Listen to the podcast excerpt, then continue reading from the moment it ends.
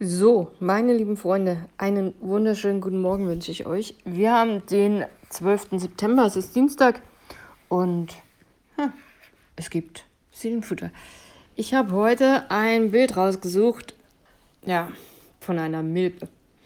Und zwar siehst du diese Milbe in mega groß, also wir können sie ja mit dem bloßen Auge nicht sehen, zum Glück. Ich glaube, sonst fänden wir das ziemlich gruselig.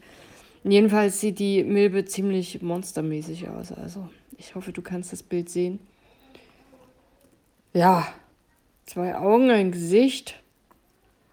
Überall wachsen komische Borsten raus.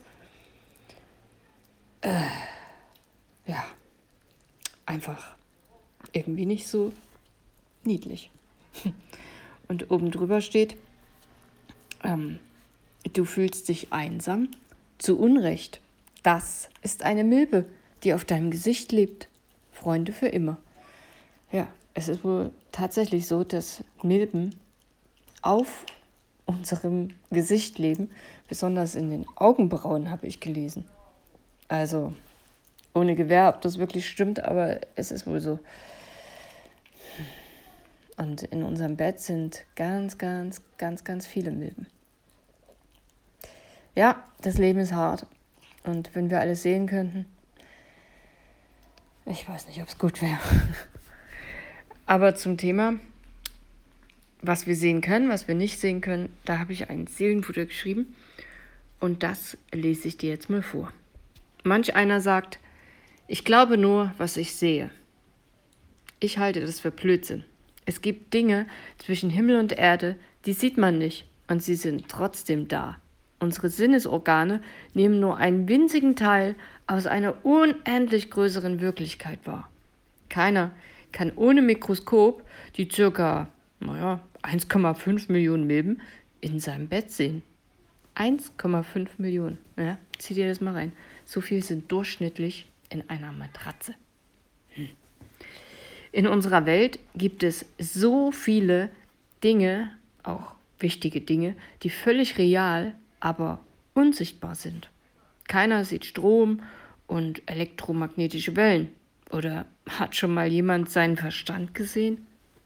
Ich glaube, dass Gott und der Himmel existiert, auch wenn unsere Sinneswahrnehmung begrenzt ist. Meiner Wahrnehmung nach können wir Gott schon auf Erden erfahren und erleben.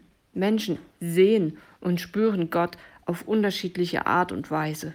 Bei dem einen ist es ein inneres Gefühl oder eine ja, unbeschreibliche Sicherheit und der andere erlebt ihn beim Musikmachen oder Malen. Der nächste trifft ihn in der Natur, beim Gebet oder in seinen Träumen. Es gibt kein Falsch und kein Richtig. So, jetzt hat der Hund seinen Napf umgeworfen. so, so ist es hier im Leben. Ne? Ich könnte das jetzt rausschneiden, aber nein. Ich habe jetzt 2. Korinther 4, Vers 18 rausgesucht. Da kannst du folgendes lesen. Ich baue nicht auf das Sichtbare, sondern auf das, was jetzt noch niemand sehen kann. Denn das, was wir jetzt sehen, besteht nur eine gewisse Zeit. Das Unsichtbare aber bleibt ewig bestehen.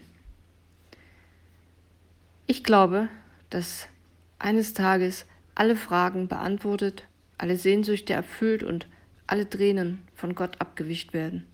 Das mag ein naiver, fast kindlicher Glaube sein, doch es ist mein Glaube, der mich schon heute stärkt und mir, in mir, eine große Vorfreude weckt auf die Zeit, die vor mir liegt. Das Ende unseres Lebens ist der Anfang eines Wunders. Das glaube ich ganz fest und da freue ich mich schon drauf. Aber gut, ein paar Jahre sind es hoffentlich noch. Ich wünsche dir einen schönen Tag und hoffe, dir hat das Seelenfutter gefallen und du hast jetzt nicht zu viel Angst, in dein Bett zu gehen.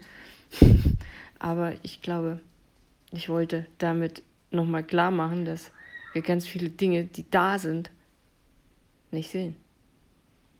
Aber es gibt nicht nur Milben, die wir nicht sehen, sondern auch ganz viel Gutes, was wir nicht sehen, aber was wir durchaus erleben können. So, genug der Worte. Tschüss, bis morgen und ja, mal gucken, um was es dann geht. Bye, bye.